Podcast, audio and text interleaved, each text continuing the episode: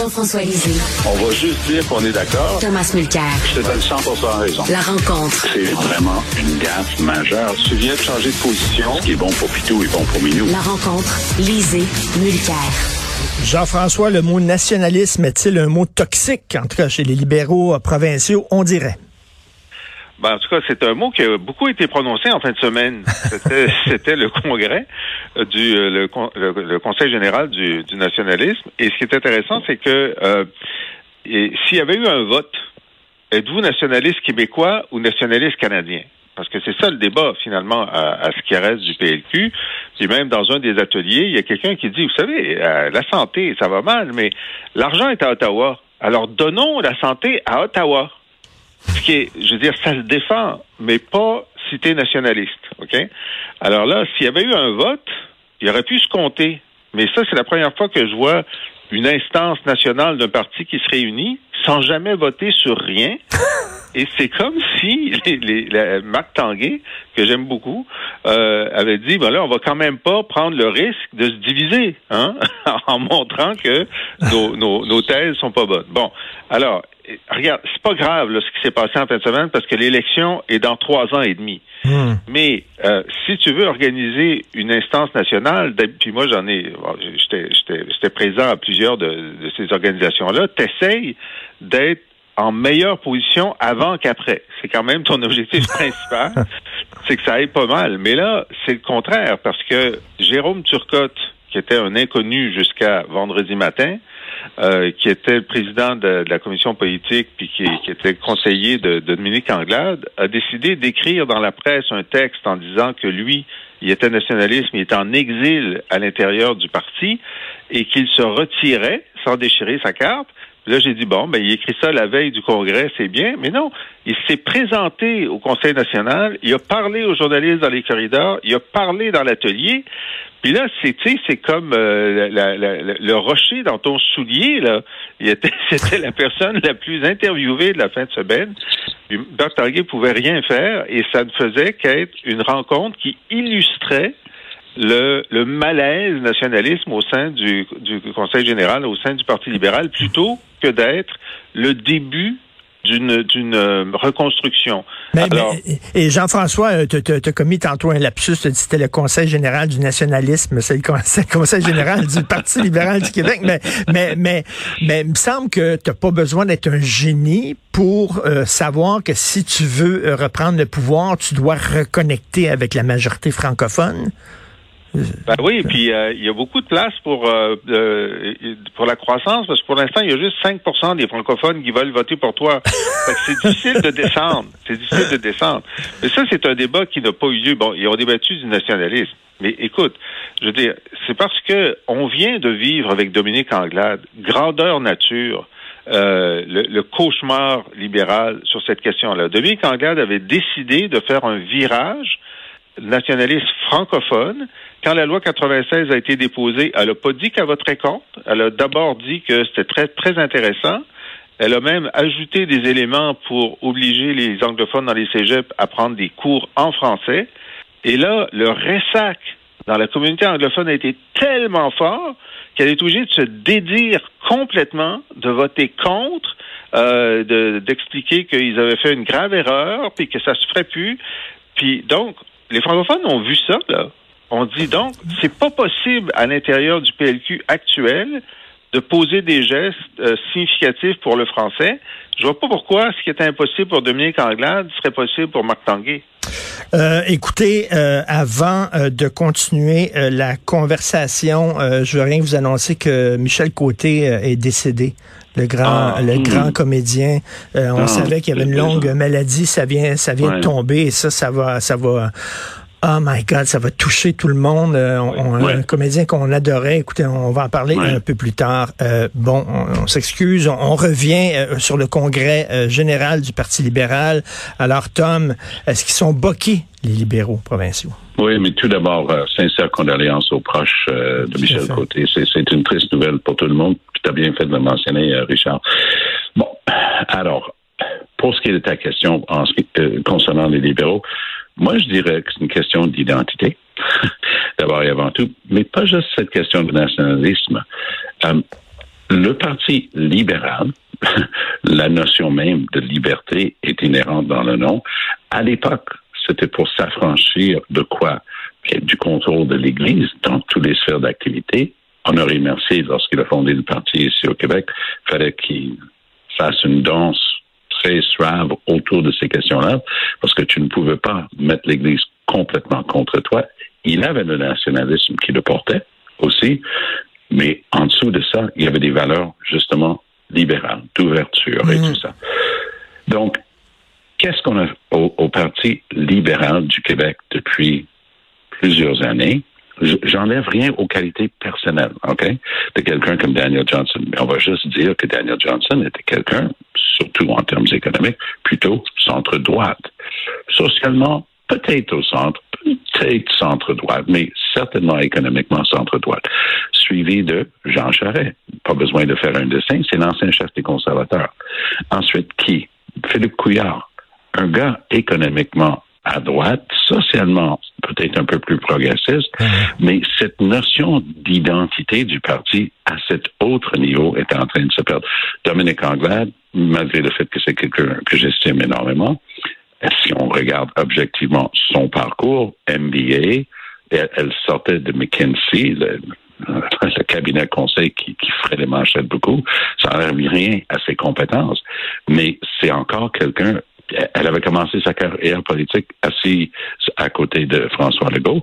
Elle l'a laissé, et c'est tout à son honneur, pour une question de principe concernant le respect des droits de la personne. Donc, ça aussi, ça, fait partie du tableau. Mais c'est pas juste le nationalisme, c'est une question d'identité. Et c'est incroyable pour moi que les gens qui ont eu le mandat de regarder les dates, on ne saurait même pas avant l'automne, c'est quoi la date et les règles pour choisir le prochain chef. Entre-temps, Marc Tanguay a dit en fin de semaine quelque chose pour moi qui, qui ne tient absolument pas la route. Il a dit ceci. Il a dit, je peux pas être dans un conflit d'intérêts entre mon rôle de candidat potentiel à la chefferie puis mon rôle comme chef intérêt. Voyons donc. Il n'y a pas encore de course à la chefferie, donc je suis pas encore candidat. Allô, le problème, c'est qu'à chaque fois que tu prends une décision, les gens sont en droit de se demander si c'est une décision en faveur du parti ou en faveur de Marc Tanguay.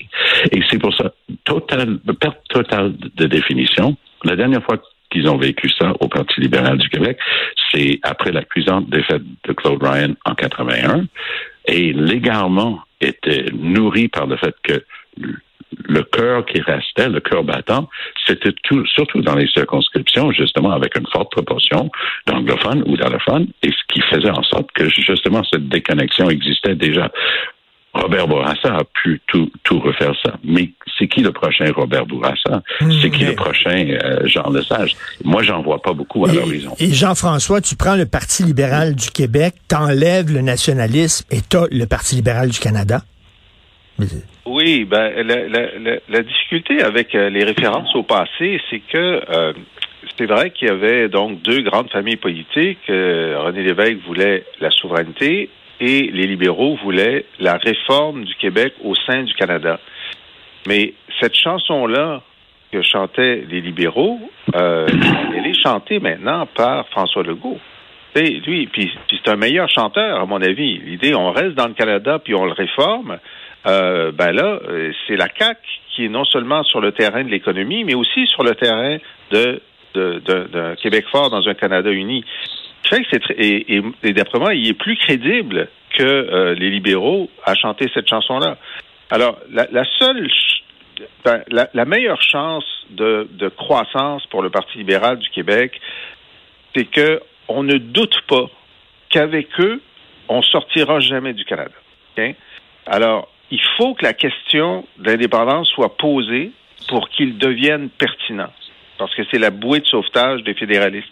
Alors pour eux là, ils doivent euh, aller euh, à, l'oratoire, euh, faire allumer des lampions pour que le séparatisme remonte. Parce que dans ce cas-là, ils sont pertinents. Si c'est pas ça, évidemment, ils vont se dire d'ici la fin du mandat, les gens vont se tanner de François Legault, puis ils vont chercher quelqu'un d'autre, puis à ce moment-là, peut-être qu'ils vont se poser la question, est-ce que ça peut être le PLQ, bien sûr. Puis moi, je suis pas contre leur stratégie d'attendre à 2025 pour trouver un chef, parce que euh, c'est à ce moment-là seulement que ça va devenir pertinent de savoir si ça, ça peut être le, le, futur premier ministre, euh, puis si les sondages montent un petit peu. En tout cas, donc, pour moi, là, c'est très, très difficile ben d'être libéral en ce moment au ben, Québec. Tout à fait. Ils n'ont pas beaucoup d'options et franchement, j'ai Ben, de la peine pour eux. Ben écoute, euh, Tom, c'est parce que le Parti libéral existe déjà et il est au pouvoir, c'est la CAQ. Moi, j'ai l'impression qu'ils ont joué à la chaise musicale et la CAQ s'est assise sur la chaise du Parti libéral du Québec. Et là, le Parti libéral du Québec est debout, se, se cherchant une, et sur quelle chaise s'asseoir? Ben, une patte de la chaise, c'est chez les libéraux. Une autre patte, c'est chez le Parti québécois. Un autre patte, un petit peu, parce que côté politique sociale, c'est, c'est pas l'extrême droite, loin de là. Et ils il squattent quand même un peu le territoire euh, des conservateurs. Ça, c'est la prouesse. On ne dira jamais assez parce qu'on peut râler. Ah, Legault a fait ceci, il a fait cela. Mais quand même, en termes d'histoire politique du Québec et du Canada, Richard, c'est une prouesse ce qu'a réussi euh, François Legault en Mmh. créant la CAQ sur les cendres, on s'entend bien, de l'action démocratique de Mario Dumont, mais quand même, et le Mais- gars a pris une partie à partir de rien et il vient de former un deuxième gouvernement majoritaire d'affilée. C'est une réussite Tout à fait. Jean-François, la CAQ parle d'hydroélectricité, la CAQ parle de de- d'avoir de, de nouveaux pouvoirs, d'être plus forte au sein du Canada. C'est un pays fédéral, c'est un parti fédéraliste. C'est le Parti libéral du Québec. Absolument, absolument, avec euh, avec un nationalisme beaucoup plus assumé. Alors que le, le parti euh, le parti libéral du Québec avait euh, bon, sous Couillard, sous Charret, bon etc. avait un nationalisme qui était un peu penaud, surtout sous Couillard où là c'était le, le mot était presque pas utilisé. Euh, alors que personne, le- la seule discussion sur euh, sur le go, c'est est-ce qu'il est très nationaliste ou c'est un séparatiste caché? Alors que la discussion sur le PLQ, c'est est-ce qu'ils sont vraiment nationalistes ou c'est vraiment des trudeauistes, toi? Alors, c'est, c'est, c'est le goût qui est du bon côté de cette discussion-là, si c'est l'enjeu de l'élection. Alors, pour les libéraux, il faut que l'enjeu de l'élection soit ailleurs que le nationalisme. C'est soit la place du Québec dans le Canada, si c'est en danger, soit que les, les, les, les caquets sont tellement euh, mal géré dans les deux dernières années, l'économie va mal, etc. Ça prend un gouvernement de remplacement euh, qui, qui est sécuritaire. Puis on dit ben le PLQ quand même, ils savent gérer l'économie, donc c'est notre route de secours. Mais ça, Oui. on peut pas le dire aujourd'hui. C'est très bien. Non, c'est c'est très bien dit. Mais là où je diffère un peu du, du point de vue de Jean-François là-dessus, moi je trouve que ils gardent les doigts croisés, puis ils disent leur, ils, prient l'Angélus tous les jours, mais ça va pas donner un chef. Et si on regarde l'horizon, là, ok, soyons clairs, le, parti est, est capote. OK? Et on, on a eu la preuve de ça en fin de semaine. Donc, il n'y a plus de contenu, il n'y a plus de contenant, il n'y a plus de chef, il n'y a plus rien. Il y a d'excellents députés et surtout députés et eux. OK? Parce qu'il y en a qu'on on connaît déjà euh, Marois Risqué, mais si on regarde Mme Setlakwe, euh, Ville-Mont-Royal, il y en a plusieurs, surtout parmi la députation féminine du Parti libéral, qui méritent d'être à l'avant-plan. Mais le peu d'oxygène qu'il y a pour les libéraux, c'est pris par Marc Tanguay, qui se dit prêt peut-être à se lancer dans la course à la chefferie dans combien de temps? On ne sait pas. Mais soyons sérieux. Est-ce que, est-ce que, on pense pour une seconde, que Marc Tanguay deviendrait le premier ministre du Québec avec, euh, avec son expérience, sa feuille de route? Moi, je pense pas que c'est, très plausible. Donc, c'est qui le, le, le miracle worker? Là? C'est, c'est qui l'homme ou la, la femme extraordinaire qui va, va arriver? Eux, ils se disent, je connais l'équipe qui est en train de, de, de faire euh, les règles du jeu. Leur théorie, puis ils te le disent dans le Kisser, ils disent, regarde, là, on va pas le brûler, le prochain chef, en l'amenant trop tôt. Mais c'est, à mon point de vue, c'est, un discours de loser, totalement. Et Tom, euh, rapidement, et après ça, Jean-François, euh, parle-nous des élections en Alberta aujourd'hui. extraordinaire comme course. Alors, il y a huit ans, Rachel Notley a réussi l'improbable. Elle a battu les conservateurs dans leurs deux formations. Les conservateurs étaient divisés. Les conservateurs un peu classiques, progressistes conservateurs, et elle a battu le Wild Rose, le parti de Daniel Smith. Elle a réussi parce que le vote de droite était presque parfaitement divisé. Oups! Gouvernement NPD, extraordinaire. Elle a eu un bon gouvernement pendant quatre ans, mais un certain Jason Kenney a repris les deux formations, a dit on va arrêter de niaiser avec la rondelle, sinon le NPD va revenir. On va créer un parti conservateur uni. Très bien. Mm-hmm pour ses efforts, il est devenu premier ministre de la province et il a été congédié par l'aile Cuckoo Bird euh, des, conservateurs, mené par une certaine Danielle Smith, qui, écoute, pendant la campagne, ces trucs sur Hitler, sur se mettre le nez dans les poursuites criminelles, c'est du grand n'importe quoi. Par contre, c'est elle, euh, Danielle Smith voulait que l'élection porte sur l'économie. Sauf que Rachel Notley, c'est pas une carte, c'est pas une flyer, c'est une femme, c'est une Albertaine d'abord et avant tout. Elle va défendre ses sables bitumineux puis ses, mm. ses, richesses pétrolières et tout ça. Elle donne des tapes sur le museau de Jagmeet Singh à l'occasion de dire Hey, retourne avec ton chum Trudeau, moi je veux rien savoir. Donc la bataille aujourd'hui, au moment où on se parle, ce sont les organisateurs qui vont la déterminer. Hey, je vous prédis qu'il va y avoir des, des boîtes de scrutin qui vont être comptées quatre fois tellement que ça va être serré. Moi, je pense que les conservateurs, selon les sondages, ont une toute petite avance, mais c'est pas aussi efficace. La ville d'Edmonton, la capitale, appartient au NPD. La campagne appartient aux conservateurs. La ville de Calgary, c'est le nerf de la guerre et ça va être fascinant de regarder cette course aujourd'hui. Qu'est-ce que tu en penses, toi, Jean-François? Ben écoute, euh, selon euh, les, les, dernières prévisions, c'est Daniel Smith qui va gagner et ça va, ça va être extrêmement divertissant parce que c'est un genre de Ron DeSantis du Nord. Hein? oui. D'ailleurs, elle a dit qu'elle voulait faire des ententes entre l'Alberta et des, des, euh, des États euh, républicains comme DeSantis, qui sont des zones de liberté. Hein? Il, y a, y a, des, il y a des zones euh, libérées en Amérique du Nord. C'est les États républicains, pas les États démocrates, eux sont pas libérés. Et l'Alberta, maintenant, c'est une zone libérée. Et peut-être qu'il pourrait avoir des liaisons aériennes entre les deux. Elle a dit ça, là. Tu sais, je dis, mais pourquoi?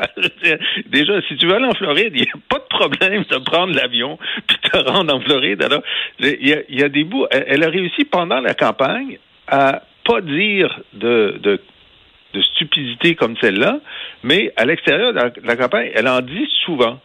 Et, et, là, c'est sûr qu'elle elle va être dans une, euh, dans, je sais pas si vous vous souvenez de la poignée de main entre Justin Trudeau et elle, où elle voulait pas lui, tenir la main, puis Justin Trudeau insistait pour lui prendre la main. C'était, elle a expliqué ensuite que c'était la troisième fois qu'il serrait la main, puis il trouvait que c'était un peu trop, mais devant les journalistes, devant les photographes, des fois, il faut que tu leur fasses plusieurs fois. Quoi qu'il en ben soit, c'était quand même un genre de bande-annonce de ce qui va se passer dans les relations fédérales provinciales euh, dans, dans, dans, dans, les années qui viennent. Puis ça va ça va swinger.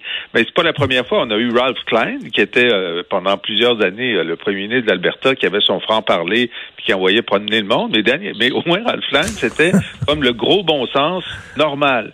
Alors que Daniel Smith, c'est pas le gros bon sens normal de droite. C'est vraiment un peu euh, euh, du, Trumpisme light, peut-être, parce que personne n'est aussi déjanté que Trump. Mais quand même, euh, je veux dire, même au Conseil de la Fédération, là, euh, pas sûr que ça va bien se passer à l'avenir. Donc, moi, en tant que commentateur politique, je suis très content que ce soit Daniel Smith qui gagne. Pour le bien de la nation, j'aurais aimé mieux Mme Notley. Oui, moi, je, pense que c'est ce que les sondages indiquent, une légère avance pour les conservateurs. Mais rappelle, rappellerez-vous de cette expression, la prime à l'urne, dont bénéficiaient parfois les des, des libéraux provinciaux au Québec. Les gens ne voulaient pas dire qu'ils allaient voter libéral parce que c'était pas de bon ton, mais d'une manière ou d'une autre, ils finissaient par voter libéral.